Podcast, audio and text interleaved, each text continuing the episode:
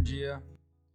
Pode sentar, fique à vontade, igreja. É muito bom adorar a Deus. É muito bom adorar Ele com canções, não é? É muito bom adorar Ele em todo tempo. Como diz o Salmo, em todo, tudo que tem fôlego, louve ao Senhor. Enquanto você tem fôlego nos seus pulmões, louve a Ele. Quem passou aí pela experiência do Covid sabe do que eu estou falando. Você quer fazer a coisa, mas você não tem força. Você quer né, sair de casa, mas não pode. Você quer ajudar a sua esposa, mas não tem como.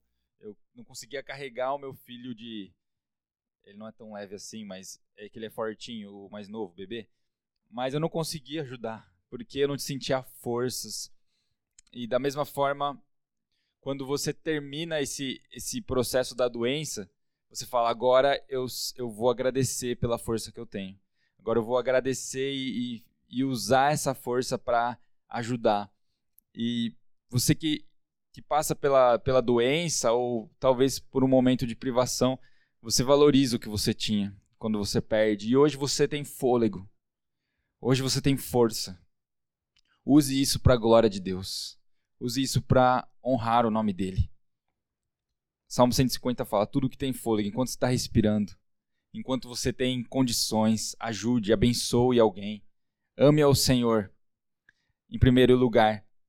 Você que quer adorar a Deus também com ofertas, com dízimos, você pode fazer isso ao longo desse, dessa mensagem, enquanto a gente está falando da palavra aqui, tá bom? Não fique acanhado. A gente tem essa cultura de é, acreditar na importância dos dízimos e das ofertas. Então a gente encoraja vocês que Deus é, seja o seu mantenedor, a sua provisão. Nessa manhã a gente vai falar um pouquinho sobre isso também, mas que ele não deixe faltar, que ele te deu o suficiente para você e para você abençoar outras pessoas, outras famílias, que ele continue se revelando para você através dessa área também, a bondade dele, a gratidão, o favor. Então vamos meditar nas escrituras e logo a gente vai falar sobre recursos, que é o tema de hoje de manhã, tá bom?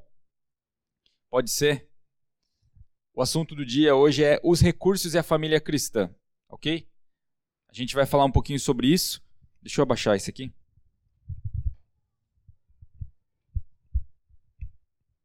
A gente vai falar um pouquinho sobre os recursos e a família cristã. No livro do Vore, que nós temos estudado nos grupos, quem está nos grupos bíblicos aí? Legal, a maioria. A gente está estudando uh, alguns assuntos a respeito da família cristã e a gente, em um capítulo, fala sobre recursos financeiros. E a gente vai falar um pouco sobre isso, tá? Sem ser muito específico no assunto dinheiro, porque a gente tem preparado um material para isso. Quem caminha com a gente desde o começo do nosso pastoreio em 2019, estava vendo hoje lá no STEP, né, em, do, em abril de 2019, o tempo voa, e a gente falou uns, uns finais de semana, acho que foram dois domingos, sobre esse assunto, porque é importante para a caminhada cristã. Como o cristão se relaciona com o dinheiro. Quem acha que isso é um assunto importante, interessante? Sim? A gente é bombardeado pela notícia do dinheiro aí fora, né? Se você pôr no Google ali o assunto uh, inteligência financeira, você vai ser bombardeado por cursos, por propagandas de cursos, como uh, aumentar o seu patrimônio, como administrar seu dinheiro, porque isso está em alta, né? Coisa de 10 anos para cá, diria até um pouco menos, né? Hoje você vai na esquina ali tem um curso para você fazer de inteligência financeira. Mas a Bíblia é a palavra de Deus e ela é sabedoria para nossa vida. E ela sempre falou sobre o dinheiro, desde quando foram escritos há dois mil anos atrás, há tanto tempo atrás, a Bíblia já nos ensina como nos relacionar com os recursos. E nós vamos falar um pouco sobre isso. O Vore, que é o autor desse livro Família Guiada pela Fé, pediu oração pela vida dele mesmo.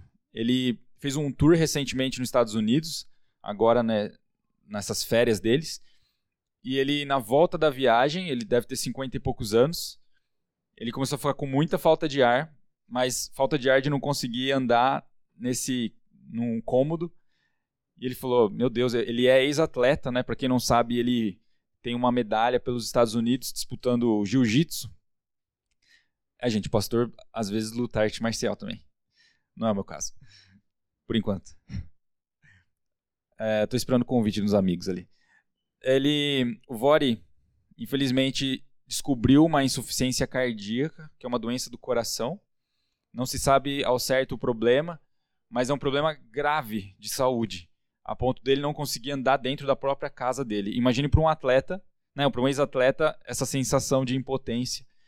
Então o Vori está se mudando da África para os Estados Unidos novamente para fazer o tratamento médico.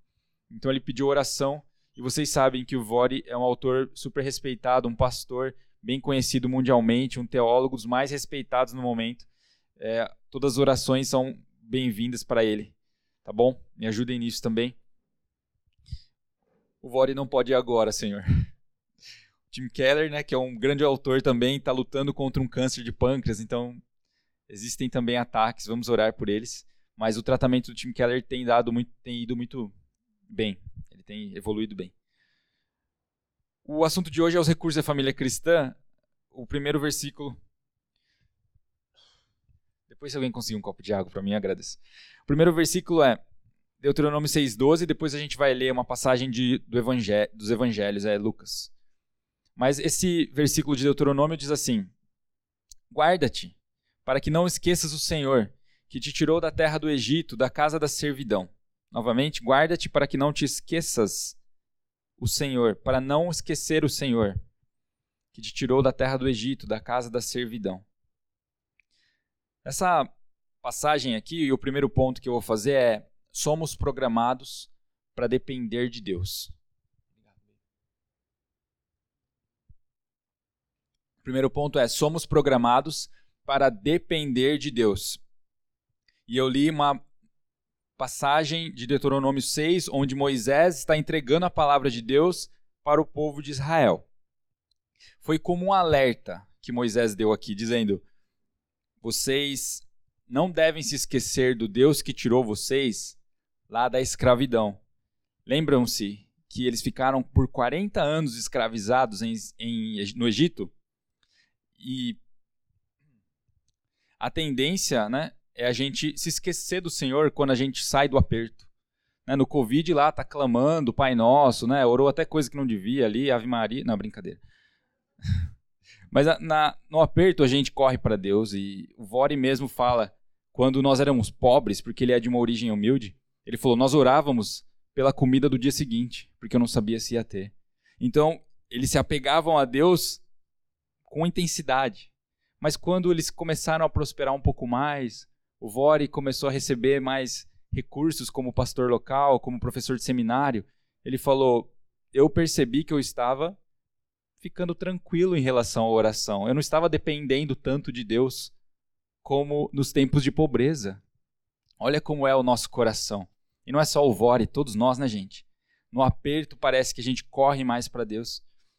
E Deus, sabendo disso, deu esse alerta para Israel: quando vocês estiverem livres da escravidão, não se esqueçam do seu Deus. E por que esse alerta? Existe a rebeldia do nosso coração. E por causa dessa rebeldia, desde o Éden, a gente vive esse conflito. Qual conflito? O conflito de, da independência de Deus. Dependência versus dependência. Quando Deus cria o ser humano, ele cria para sermos dependentes dele. Mas por causa do pecado, nós queremos ser independentes de Deus. Pense na, na forma como aconteceu a criação. Existe o amor da Trindade, o amor entre Pai, Filho e Espírito Santo. E Deus, por sua graça, benevolência, como dizem, ele nos escolheu para participarmos desse relacionamento da Trindade. Extravasou o amor da Trindade e Deus nos convidou para participar dele. Isso é maravilhoso. Veja que essa relação de amor entre a Trindade, ela é autossuficiente. Ou seja, ela se sustenta. Por isso que ao estudar os atributos de Deus, vocês lembram dos atributos de Deus? O Abner trouxe uma palavra sobre isso durante o começo da pandemia. A gente viu que Deus é independente. Deus não depende de nenhuma pessoa para existir. Deus não depende dos recursos de nenhum homem para existir. Ele não precisa da nossa ajuda. Ele não estava carente de amor quando nos criou. Já ouviu pregações assim? Eu acho que eu até preguei isso alguma vez, gente. Me desculpe. Tá? Perdoe, talvez falei isso sem saber. Mas Deus não estava carente. Por quê? Porque a Trindade já é autossuficiente. É um relacionamento de amor eterno. Por isso, Deus não precisa de nós no fundo da, no fim da história. Somos nós que precisamos dele. Mas pelo seu amor imenso, ele nos convida para participar de um relacionamento com ele. Por isso ele nos escolhe, né, como fala João 15. O Deus da Bíblia, o Deus que nós seguimos, é um Deus triuno. Por isso não é carente de amor. Nós, seres humanos, somos carentes de amor. Precisamos do amor de Deus. Precisamos do amor uns dos outros, não precisamos? Não faz falta quando você fica longe da sua esposa o dia inteiro? Faz falta, né, gente? Me ajuda aí, maridões. Faz muita falta, muitíssima. Porque nós somos carentes. Já dizia o psiquiatra Freud, né, o pai da psicanálise, uma das áreas da psicologia, que o ser humano é um ser relacional. É um ser criado para relacionamentos. A Bíblia confere com essa palavra de Freud, apesar de Freud não ser um profeta, tá? É só um psicólogo, psiquiatra, gente. Mas a palavra diz: nós fomos criados para relacionamento. Nós precisamos de Deus. Nós fomos criados, programados para depender de Deus. Todos os seres humanos. Mas nem todos se submetem a isso. Logo, é a maldição do pecado que nos faz querer ser independentes de Deus. A vida na terra vai ser melhor aproveitada se você viver dependente de Deus. E a vida na eternidade será apenas para quem caminha com Jesus. Essa é uma mensagem dura que a Bíblia traz. Vida eterna para os que depositaram a sua fé no Senhor Jesus. E morte eterna para aqueles que rejeitaram. Isaías faz uma advertência para as pessoas que querem ser independentes de Deus. Lá em Isaías 31 fala assim: Ai dos que descem ao Egito em busca de socorro e se estribam em cavalos, que confiam em carros, porque são muitos, e em cavaleiros, porque são muito fortes, mas não atentam para o Santo de Israel, nem buscam ao Senhor. Ai dos que confiam em carros, porque são muitos, e em cavaleiros, porque são muito fortes. Ai daqueles que confiam no exército, nos poderes dessa terra, na força do próprio braço e excluem Deus da sua vida. Ai daqueles que vivem distante do Senhor. Ai daqueles que negam a existência do Senhor. A palavra de Deus também é direta e confronta em Apocalipse 3, 15 ao 17, numa carta que foi escrita para a igreja da Laodiceia, que pode ser é, aplicada à sua realidade e à minha hoje. Diz assim, Apocalipse 3,15: Conheço as tuas obras, que nem és frio nem quente. Quem dera fosses frio ou quente. Assim, porque és morno, e nem és quente nem frio, estou a ponto de vomitar-te da minha boca. Pois dizes: Estou rico e abastado, e não preciso de coisa alguma e nem sabes que tu és infeliz, sim, miserável, pobre, cego e nu. Que palavra pesada. Essa igreja tinha muitas posses, tinha muitos recursos financeiros. Por isso ela tinha uma atitude de eu estou bem, eu estou tranquila, nada me abala. Ela provavelmente tinha uma indiferença para com o Senhor, para com as coisas de Deus não tinha mais zelo pela presença de Deus, pela palavra. Ela estava depositando a confiança dela nas riquezas e não no Senhor. Agora, vamos ver como a Bíblia nos, nos diz para nos relacionarmos com os recursos e para a família cristã. O cristão precisa lembrar que os recursos que nós temos são provenientes de Deus tudo que nós temos, tudo que vem às nossas mãos, aliás, até os recursos intelectuais, as habilidades naturais que você tem, são presentes de Deus para você. Você percebe que você depende da bênção dele sempre. Você não precisa ser extremista. Né? Existem alguns extremos sobre isso. A pessoa que pensa: se os meus recursos vêm de Deus, então eu vou ficar em casa na segunda-feira, que é um dia de branco mesmo, e vou orar para Deus enviar o recurso. E aí, quem sabe, né? Deus me abençoa. Ou eu lembro na época do vestibular, eu sabia que medicina não era dos cursos mais fáceis de entrar. E eu falei: "Não, eu vou orar, vou jejuar". E meus amigos perguntavam: "Tá, então só jejuar e orar vai ser o suficiente?" Eu ficava pensando: "Não sei, será? Será que se eu jejuar tipo um mês assim eu consigo vencer aqueles japoneses que estudam todos os dias durante um ano?" E não, né, gente? Eu era imaturo na fé. Mas eu sabia que, que era importante as duas coisas. Nem ir para um extremo nem para o outro. Eu precisava estudar, mas eu não podia deixar de zelar pelo meu Deus, pelo, pela devoção. Eu precisava investir na minha fé. Lá no Sermão do Monte, quando Jesus fala, né, Mateus 6, 26, observem as aves do céu. O que, que, ele, que, que ele diz? Elas não semeiam, nem colhem, nem armazenam em celeiros. Contudo, o Pai Celestial as alimenta. O Pai Celestial as alimenta. Deus providencia o recurso para as aves. Agora, se você observar as aves, elas ficam o dia inteiro na rede lá balançando, fazendo nada? Não. As aves saem em busca do alimento. Por isso, essa é uma lição para a gente. Eu dependo de Deus para ter os recursos, mas eu preciso sair atrás das oportunidades. Eu preciso me dedicar no meu estudo, na minha profissão, para Deus me abençoar. Deus alimenta os seus filhos. Ele cuida de você, providenciando então os seus recursos. De que forma? Através do seu esforço e do seu trabalho. Né? Deus é justo. Se tem alguém justo aqui, é Deus, gente. Não sou eu, não, tá? Se tem alguém justo aqui, é Ele, é Jesus. E Ele vai te recompensar pelo seu esforço, pelo seu trabalho.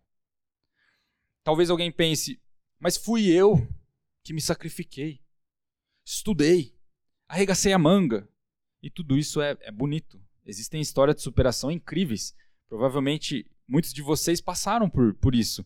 Sair de uma situação de é, uma condição inferior, digamos assim, e depois você conseguiu conquistar as coisas. Isso é muito bonito. Mas não pense que você fez isso sozinho. O favor de Deus, a bênção de Deus, estava sobre você todo o tempo. Ele fez coisas, milagres. Ele abriu caminhos que você nem percebeu. Ele te deu livramentos. A gente não pode tirar a graça de Deus da jogada, gente. É importante, então, a gente se dedicar na nossa profissão, mas, como cristãos, precisamos dar todos o crédito devido a Deus. Toda a glória precisa ser dada a quem? Ao Senhor. O cristão, ele vive para exaltar, para, para glorificar a Deus. Esse seria o primeiro propósito do ser humano é, estabelecido ali no Catecismo de Westminster, naquela confissão de fé. Qual o propósito maior do ser humano? As, as crianças já decoraram. Glorificar a Deus e desfrutá-lo. É, bonitinhos, eles falam lá em casa. Mas qual o propósito maior da sua vida? É, antes de qualquer coisa, é glorificar a Deus, é anunciar a grandeza dele, a bondade, o amor dele e desfrutar da presença dele que está com a gente todo o tempo. Tiago também fala da onde vêm os nossos recursos. Lembra dessa passagem? Todo dom perfeito vem do Pai das luzes. Eclesiastes 5 fala: quando Deus concede riquezas e bens a uma pessoa, isso é um presente de Deus. Uau, olha só o que o que o sábio Salomão disse, que as riquezas e a capacidade de desfrutar delas é um presente de Deus, é uma dádiva. Podemos dizer que a prosperidade vem de Deus. Ele pode te dar isso. Não só Deus, às vezes o diabo também dá, gente, mas vamos focar aqui no, no Deus verdadeiro aqui. um, Lembre-se de Deus em todas as fases, portanto. Na infância, na juventude, na vida adulta, na velhice.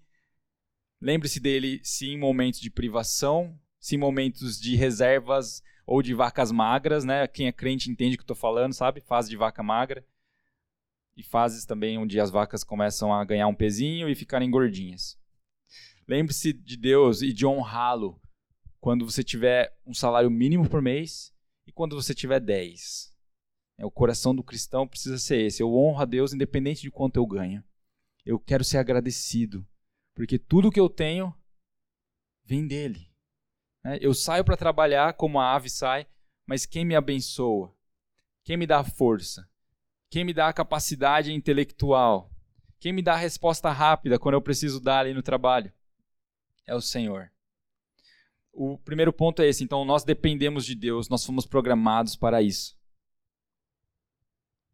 Agora a gente vai ler a, a passagem bíblica, tá? Eu, eu deixei para o meio mesmo de propósito, tá? Eu não estou querendo tirar a palavra de Deus da jogada, não, gente.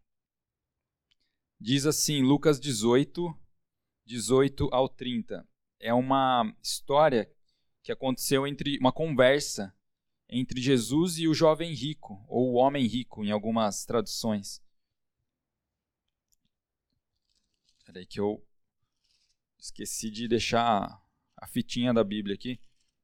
A fitinha da sorte, quer dizer, da, da Bíblia.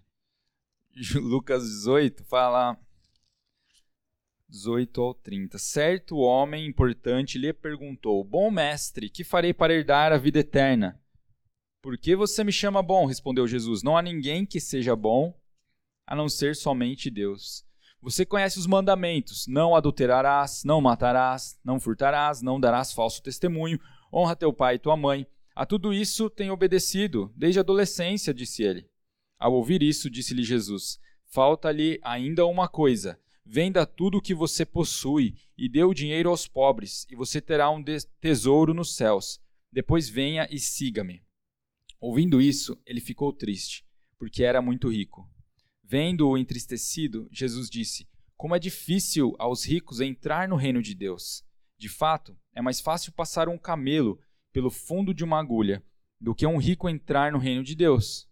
Os que ouviram isso perguntaram: Então quem pode ser salvo? Jesus respondeu: O que é impossível para os homens é possível para Deus. Pedro lhe disse: Nós deixamos tudo o que tínhamos para seguir-te. Respondeu Jesus: Digo-lhes a verdade. Ninguém que tenha deixado casa, mulher, irmãos, pai ou filhos, por causa do reino de Deus, deixará de receber na presente era muitas vezes mais, e na era futura a vida eterna. Até aí, gente. Nessa passagem, o jovem rico perdeu o céu, deixou o céu escapar, porque ele era riquíssimo. Não só isso, mas porque o coração dele estava mais nas riquezas do que no Senhor. Ele desejava alcançar a vida eterna e ele vai conversar com Jesus. E Jesus, vendo que ele era um seguidor da lei judaica, ame Deus, ame Deus sobre todas as coisas e o próximo como a você mesmo. Jesus falou: ó, você conhece os mandamentos, seus pais te ensinaram. A educação do judeu era bem rigorosa. Desde criancinha, ele já aprende os mandamentos, aprende os dez mandamentos, também sabem decor eles são muito afiados nas coisas espirituais. E ele respondeu, talvez com uma certa soberba, arrogância: Jesus, eu tenho praticado, isso aí é tranquilo. Eu não mato, eu não roubo, não adultero, não falo mal de ninguém. Mais ou menos isso. E Jesus, percebendo que o coração dele talvez não estava em Deus, mas estava mais nas riquezas, disse: Pois então, venda tudo que você tem e dê aos pobres, Jesus dá essa orientação, ó, vende tudo que você tem, dá o dinheiro aos pobres, para você ter tesouros no céu. E aí ele continua, no versículo 22. Vem então, a palavra é, depois venha e siga-me. Jesus estava convidando esse jovem rico para ser discípulo dele. Venha e siga-me. E qual foi a atitude dele? Se entristecer. O jovem rico se entristeceu porque Jesus não deu a resposta que ele queria. Talvez ele queria um tapinha nas costas Então você está no céu, garoto. Vem comigo que você vai brilhar muito. Né? Logo você vai estar tá comigo no paraíso. Mas nada disso. Jesus disse: Tira o ídolo do seu coração para me seguir. E isso doeu. E ele se entristeceu. Ele não queria deixar de cultuar as riquezas. Ele queria continuar adorando elas. Ele amava mais as riquezas do que o próximo. Jesus disse: vende e dá o dinheiro para os pobres, mas ele não amava tanto assim os pobres. Ele não amava tanto assim as pessoas como ele pensava. Ele era aquelas pessoas que obedecem à lei por obrigação, não por amor. Ele obedecia exteriormente à lei de Deus, mas o coração dele não estava em Deus. Mais para frente, Jesus fala sobre o conflito entre amar a Deus e as coisas dessa terra. Ele disse a respeito disso: ninguém pode servir a dois senhores. Ninguém pode servir a dois senhores. Pedro, no final dessa conversa, fala: Jesus, espera aí. A gente deixou tudo para te seguir. E Jesus fala: aqueles que deixaram os ídolos para trás para me seguir e colocaram o amor ao Senhor acima de todas as coisas, esses vão receber recompensas já nessa vida e na vida futura. Mas Jesus não estava falando só de dinheiro. Mas pode ser que o dinheiro está dentro dessas recompensas. Deus pode te prosperar nessa terra, se Ele quiser. Agora, a gente não pode ser como, ah, como eu, quando eu falo desses seminários de inteligência financeira. Eles dizem: você não é milionário porque você não quer. Você não é milionário porque você é burro, né? É quase isso que eles falam pra gente. Você não sabe administrar. No fim da história, as pessoas se colocam como o próprio Deus de suas vidas. E eles acham que só administrar as coisas bem vai dar fruto. E eles excluem a bênção de Deus, o favor de Deus da jogada. O cristão não pode embarcar nessa. Você precisa sim adquirir inteligência financeira, ser um bom planejador, administrador de recursos, reconhecendo em todo momento que a bênção vem dele. Se ele quiser abençoar os seus planos, ele abençoa. Se ele quiser que você aprenda a viver com menos, aprenda a viver com menos. Aguente a fase difícil, Deus está com você. Mas as lições você vai aprender e vai te fazer amar mais a Deus, amar a Deus mais ainda quando você estiver numa situação melhor. A aplicação dessa parábola de Jesus seria: ninguém pode amar dois senhores. Gente, ajuste o lugar do dinheiro na sua vida. Ele não deve ser o seu mestre. Não deve ser o seu alvo maior. Ele não deve ser um fim em si mesmo. Tire o amor ao dinheiro do seu coração. Amar o dinheiro e comece a enxergá-lo como uma bênção que Deus te dá para você caminhar com Ele. É um fruto do seu trabalho. Seja agradecido pelo quanto você ganha, a gente já falou isso. Porque isso é graça de Deus. Em alguns momentos ele pode te dar mais, em outros momentos ele pode te dar menos. O Pai sabe do que você precisa e não vai te deixar desamparado. Não fique acanhado também se você estiver insatisfeito com o que você ganha. Peça para Deus. Né? Tiago fala que vocês não recebem algumas coisas porque vocês não pedem. Vocês pedem errado. Ou simplesmente não pede. Eu cansei de ver amigos meus reclamando do salário deles. Por que não pede para pai? Pede para o pai. É ele que é a nossa bênção. Claro, essas pessoas não, não pensavam assim. Mas nós temos que pedir, pai, não está sendo suficiente. Então já administrei melhor meus recursos, estou procurando ser fiel a Deus, estou honrando Deus com meus recursos, mas eu gostaria de ter mais. E o Senhor pode te dar mais, mas qual é o motivo do nosso querer mais? É, eu quero ter mais para quê? Para abençoar outros? Para abençoar minha família? Eu quero investir na educação dos meus filhos? O Pai se preocupa com isso, mas nós precisamos pedir. Jesus mesmo fala: o Pai Celestial é mil vezes, é, é um milhão, na verdade não tem um número, Mas ele é muito melhor do que o pai da terra. É um milhão, é um bilhão né, de vezes melhor. Ele é infinitas vezes melhor do que o pai da terra. Se o pai da terra já se preocupa com os filhos, quanto mais o pai eterno, que quer o nosso bem, peça a ele: Deus, eu preciso. Mas seja um bom administrador. Isso leva ao, ao ponto A. Antes de ir para o próximo ponto, é lembre-se de, da, da palavra final que ele deu para o jovem rico. Deixa o ídolo, aproxime-se de Jesus e siga-o. Ele pode te dar mais, mas não faça do dinheiro um ídolo. Lembre-se de seguir Jesus. O terceiro ponto e penúltimo é: Deus não se opõe à prosperidade. A Bíblia mostra desde Israel o seguinte, lá em Deuteronômio 6, uma passagem do versículo 10 ao 11, o Deus dando uma palavra para Israel. Quando vocês entrarem na terra prometida, fala assim: Havendo-te, pois, o Senhor teu Deus introduzido na terra, que sob juramento prometeu a teus pais, Abraão, Isaque e Jacó, te daria grandes e boas cidades que tu não edificaste, e casas cheias de tudo que é bom, casas que não encheste, poços abertos que não abriste, vinhas e olivais que não plantaste, quando comeres e te fartares. Até aí. Deus trazendo o povo de Israel para Canaã, para a terra prometida, e falando para eles: Aqui está a terra que eu prometi aos antepassados seus. Olha as palavras, as expressões usadas por Deus. Grandes e boas cidades, vinhas, olivais, casas cheias de tudo que é bom.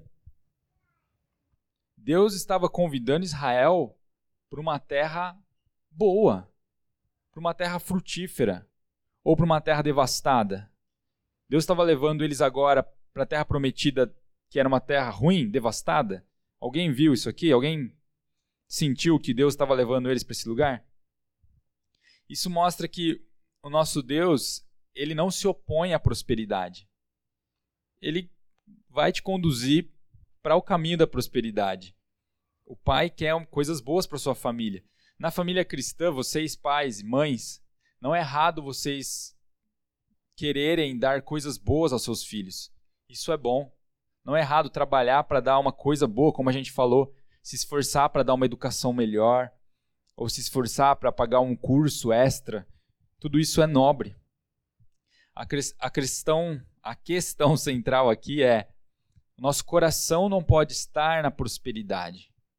Nosso coração não pode estar no dinheiro. Como Paulo falou lá em 1 Timóteo 6, é uma expressão até usada pelos não. porque não é cristão. O, a, o amor ao dinheiro, o amor do dinheiro é a raiz de todos os males. O que, que Paulo falou? O amor ao dinheiro. Ele não está dizendo o dinheiro. Então, ter o dinheiro não é o problema. O problema é amar o dinheiro problema é adorar o dinheiro.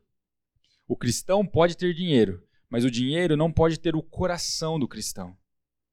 Percebe? É, é sutil mesmo, gente. É sutil.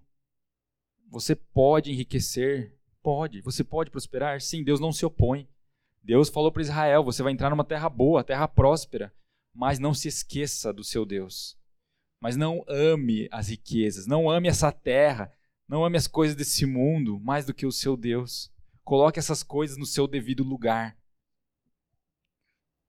Lá em Mateus 22, 37, é um versículo super conhecido por vocês. Ame o Senhor, o seu Deus, de todo o seu coração, de toda a sua alma, de todo o seu entendimento. Esse é o primeiro e maior mandamento. Ame o Senhor, o seu Deus, de todo o seu coração. O coração do cristão, no, no trono do coração do cristão, só existe um lugar feito, um lugar estabelecido, que é para Jesus, não é para o dinheiro, não é para outras coisas. Eu não posso adorar a minha esposa mais do que Jesus, senão vou estar sendo um idólatra. Eu não posso adorar a minha cachorra mais do que a Jesus, senão vou estar sendo um, um cachorrólatra. Não, um idólatra de cachorros. A gente precisa lembrar constantemente disso. Vivemos para Ele. Vivemos para conhecê-lo. a minha maior riqueza é conhecer a Deus. A minha maior riqueza é a presença de Deus. Nenhum entretenimento deve estar acima dele, nenhuma ambição deve ocupar meus pensamentos mais do que conhecer a Deus.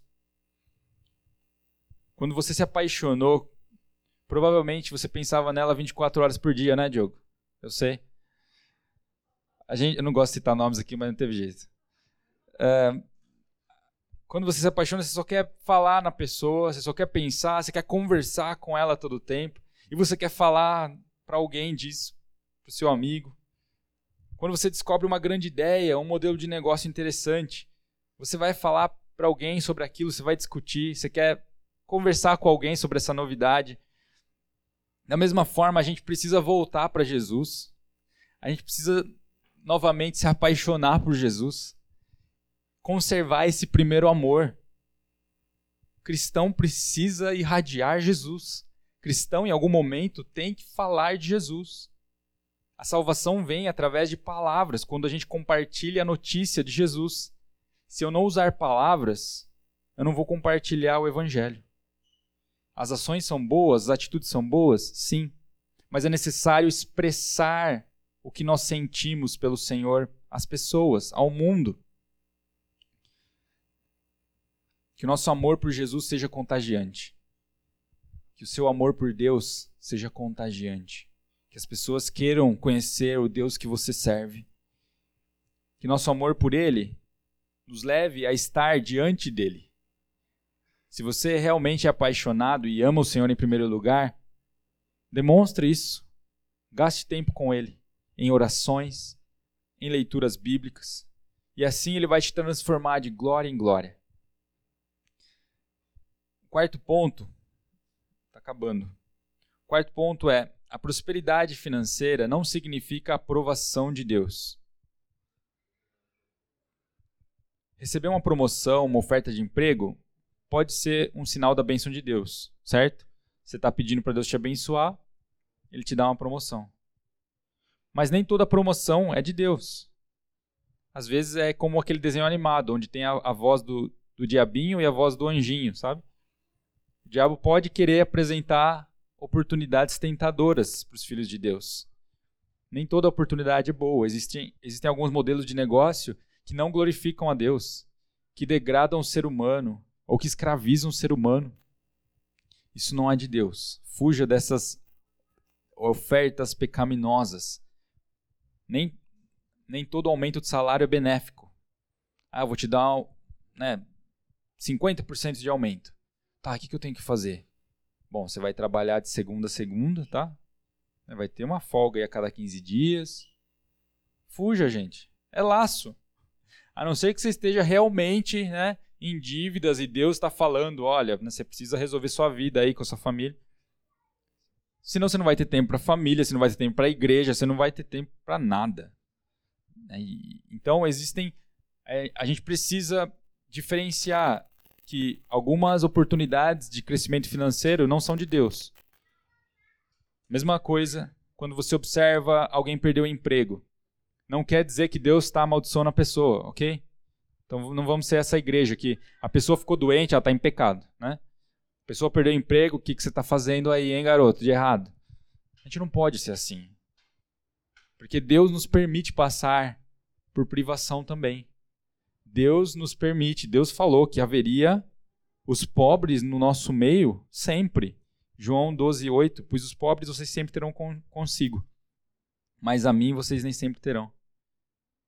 É, a pobreza é, é, resultado da queda, lá de Gênesis.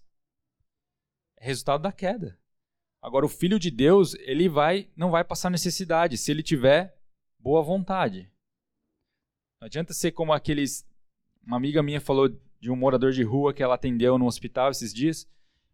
E eles conseguiram uma, um lugar para esse morador morar, onde ele ia ter comida, ia ter cama limpa, chuveiro. Mas, em troca, ele precisaria trabalhar. É uma instituição na cidade de Indaiatuba. Funciona lá esse negócio de serviço social. Minha amiga chegou toda empolgada. Olha só, conseguimos para você essa instituição. É, você vai lá para tal lugar, tal instituição.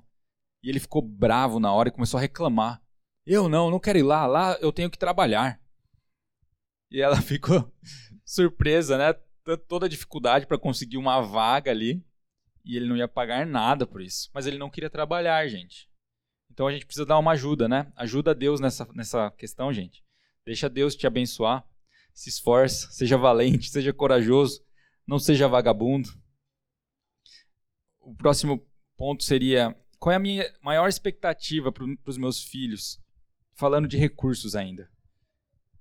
A gente fica nessa tentação. Eu quero deixar um colchãozinho para os meus filhos, né? Um colchãozinho financeiro. E isso é válido, é bom, mas será que biblicamente a prioridade? É a prioridade? Você quer deixar uma casa própria? Você quer deixar terras? Talvez uma boa profissão? Bom também. Interessante. Tudo isso é, é bênção para os seus filhos, tá? Mas existe algo mais profundo. Para aqueles que já estão lendo o livro do Vore aí, não pode fazer spoiler. Mas como cristão, eu não quero que eles apenas sejam produtivos ou abençoados financeiramente, ou pessoas de sucesso, né? Ou o melhor policial do pedaço, ou o melhor advogado, o melhor médico, tudo bem, isso é legal, mas não só isso. Biblicamente, eu quero que eles conheçam o Senhor, Criador, Triuno. Eu quero que eles conheçam Jesus. Eu quero que eles andem com Jesus. Eu quero que eles sejam santos. Nós nos preocupamos com o colchão financeiro, mas nós não nos preocupamos com a eternidade. A gente não pode negligenciar isso. Nossa preocupação maior tem que ser que eles conheçam o Deus triuno. Que eles saibam defender a fé deles. Que eles saibam defender a fé cristã quando eles forem lá na faculdade e tiverem num ambiente totalmente adverso à fé cristã, quando tiverem ateus, é, estoicos, ah, nem sei se existe isso, católicos e, e você sabe, né? As religiões do momento. Eles vão saber defender Jesus como bons apologetas, como bons defensores da fé cristã. Eles vão saber explicar os porquês, vão saber esclarecer e mostrar o caminho da vida eterna e que isso seja conduzido através dos seus filhos para gerações futuras. A mensagem de Jesus. Vamos nos preocupar em ensinar, portanto, o caminho de Deus e o evangelho de Deus. Alguns em alguns momentos, talvez a gente vai ter que reformular um pouco as coisas na família cristã. A gente fica tão obcecado que por riqueza que eu já passei por isso, por isso estou falando, tá? Não estou apontando para ninguém, não. Estou apontando para mim. A gente adota a mentalidade do quanto mais melhor. Quanto mais melhor. Se você tomar muita água por dia, não vai ser bom. Vai dar um desequilíbrio ali na parte dos eletrólitos e você vai ter problemas. Açúcar é bom, mas se por muito açúcar, o que, que vai acontecer? Além de virar os olhos, você vai, você vai ter uma diabetes em alguns anos. Eu não quero que você seja esse tipo de gente. Quanto mais, melhor. Dinheiro nem sempre é quanto mais, melhor. Existem coisas na, nos valores da família cristã que são que vêm antes do dinheiro. Por isso, alguns pais, para compensar às vezes a ausência deles, né, eles começam a trabalhar, e a trabalhar, e a trabalhar, e a trabalhar, e eles esquecem de dar o tempo para os filhos. Esquecem de sentar com o filho, não brinca com o filho. Quando o filho vem e fica com, com o bendito smartphone e o filho ali, ele e o filho tentando chamar a atenção. Isso é muito comum em várias profissões, não só na minha, de médico, mas também homens de negócio, vendedores, advogados, é, auto, é, pessoal que trabalha fora por conta própria, autônomos, né?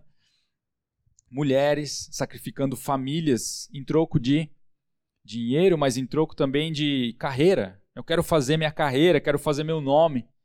E assim a gente transfere a responsabilidade que Deus deu a nós para a escola, para pessoas que você nem, nem conhece. Não foi essa forma que Deus planejou a família cristã para funcionar. A gente então começa a dar presentes, começa a dar brinquedos, e aí você não consegue nem entrar na, na sala da sua casa ou no quarto do seu filho, porque tem tanto brinquedo, né? que você tropeça, você cai. E no, no meio dessa pilha de brinquedos, as crianças estão gritando: Eu quero só um tempo com você. Eu quero só gastar tempo com meu papai com a minha mamãe. Eu quero que você me leve passear. Que você veja a natureza comigo, que eu não conheço, que eu não, não saio desse. Eu sei que na pandemia isso mudou, né? Que a gente não pode sair tanto. Eu entendo. Mas a gente pode ser criativo né? e passar tempo com os filhos. As crianças vão ser crianças só uma vez, né? Para quem tem filhos aí. E no livro ele fala isso. As crianças só são crianças uma vez. Elas precisam que você as leve ao conhecimento de Jesus agora. Elas precisam que você apresente Deus. Leve ele sim no futebol, leve na pesca, na natação, leva no inglês, Diogo. Mas lembre-se de levá-los até o Senhor.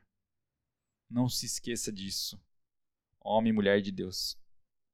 Então, às vezes, vão ter mudanças no estilo de vida nosso, onde talvez você vai ter que ganhar um pouco menos para passar mais tempo com a sua família. E isso foi muito difícil para o Vori e foi muito difícil para mim também. Porque quando você está num meio, você quer se igualar ao meio. Quando sabem o que eu estou falando? Então, ambiente médico, né? Todo mundo quer ter uma boa, um bom carro, a sua, né, a sua bonita casa, todo mundo quer ter, quer viajar né, rolava tipo uma competição informal, é, indireta, onde quem viajava mais, sabe? Quem ia mais vezes para o exterior. Isso acontecia nesse meio e acontece. E por eu estar nesse meio, eu fui ficando contaminado.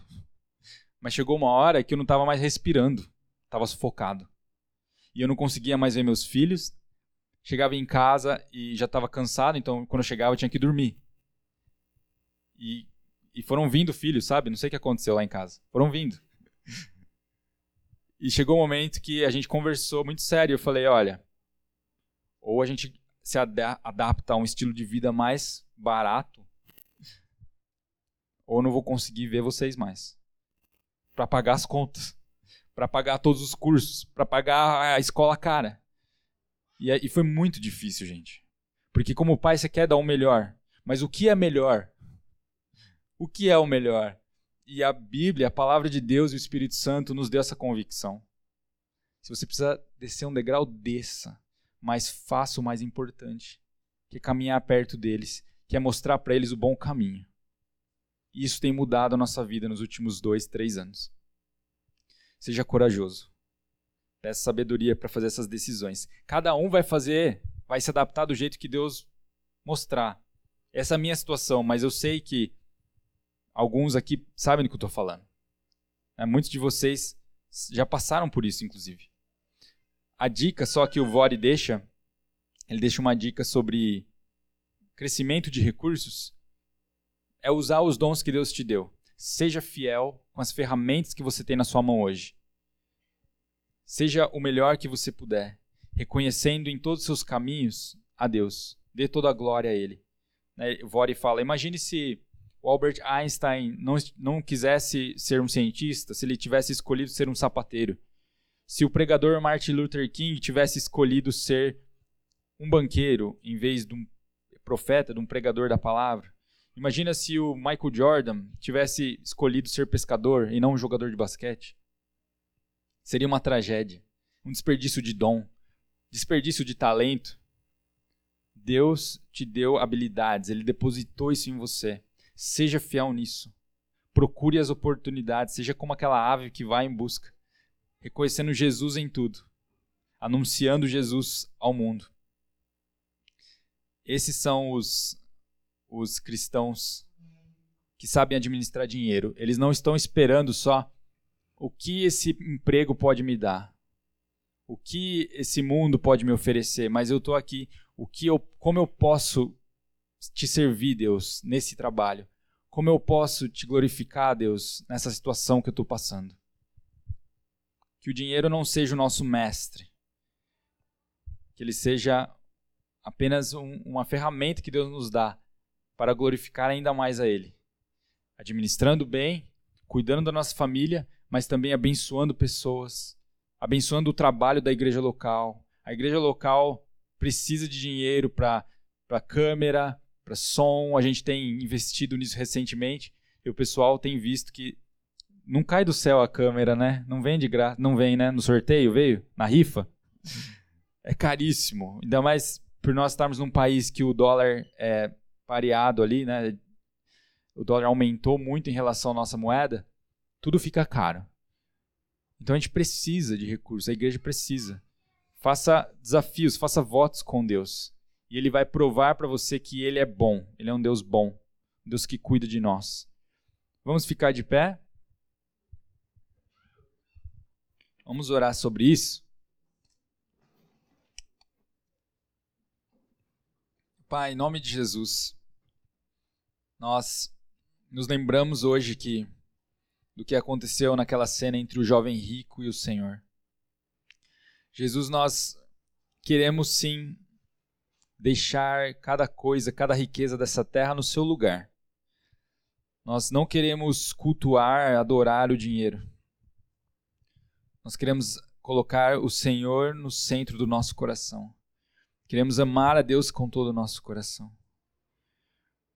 Nós precisamos nos lembrar constantemente disso, por isso nos lembra, Senhor, a colocar as coisas em ordem na nossa escala de valores. Nós queremos ser pessoas conhecidas por, por amarem Jesus, por terem um estilo de vida que glorifica a Deus, por ter uma vida exemplar ao mundo, de quem o mundo não tem nada a dizer. Que nós sejamos conhecidos por sermos servos de Deus, servos do Senhor, que abriram mão de tudo para segui-lo. Que nosso coração esteja em Ti, Deus. E se o Senhor desejar, Deus, prosperar a tua igreja, nós sim queremos ser prósperos. Não temos medo do dinheiro, Deus. Nós podemos sim receber mais, mas que o nosso coração não se apegue a isso. Que a gente consiga ser bons administradores e que com esse dinheiro a gente consiga abençoar essa cidade, famílias, abençoar a igreja local para que a mensagem dela corra, Senhor, por esse mundo. Nós te agradecemos pelo que nós temos hoje.